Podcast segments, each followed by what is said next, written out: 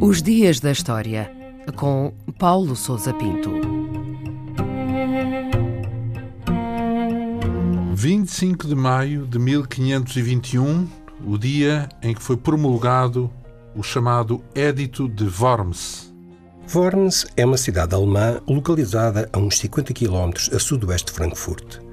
No século XVI era uma cidade imperial livre, o que significa que possuía um estatuto de autonomia dentro do Sacro Império Romano Germânico. Nesse dia 25 de maio ficou concluída uma Assembleia Imperial a que se dava o nome de Dieta e na qual Martinho Lutero esteve presente para defender as suas ideias perante o Imperador Carlos V. No final, este emitiu um édito onde se podia ler o seguinte: Proibimos, a partir deste dia, que qualquer pessoa receba, defenda ou apoie Martinho Lutero. Pelo contrário, ordenamos que seja preso e punido como herege, como merece, e que para tal seja trazido à nossa presença. Todos os que ajudarem na sua captura serão generosamente recompensados. Estava, portanto, consumada a ruptura definitiva entre o Sacro Império Romano Germânico e as ideias de Martinho Lutero, que quatro anos antes havia contestado várias premissas da ortodoxia católica e dado início ao processo conhecido como Reforma Protestante. E o que é que se passou em concreto nesta Assembleia de Worms?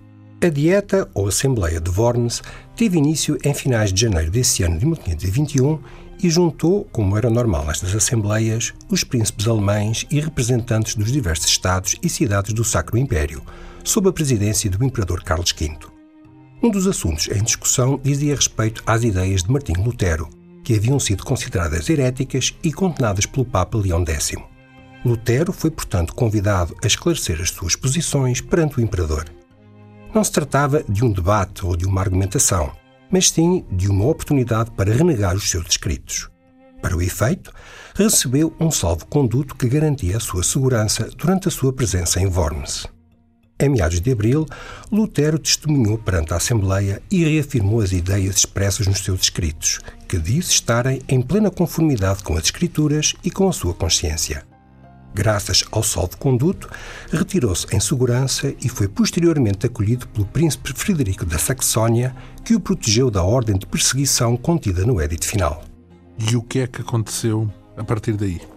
O Edito de Worms marcou o momento de ruptura entre a ortodoxia católica e a reforma protestante nos domínios do Sacro Império.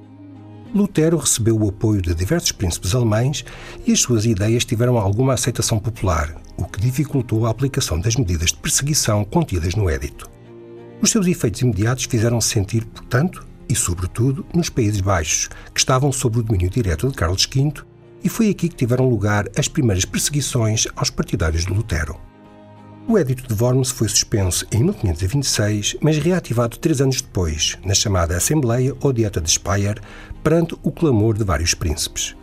Foi, aliás, este o motivo pelo qual ficou consagrado o nome de protestante, para designar precisamente aqueles que então protestaram contra a reativação do Édito de Worms. Nas décadas seguintes, o movimento da reforma ampliou-se, causando um cisma na cristandade ocidental que acabaria por conduzir a conflitos religiosos com enorme impacto, como as guerras de religião em França ou a Guerra dos 30 Anos na Europa Central.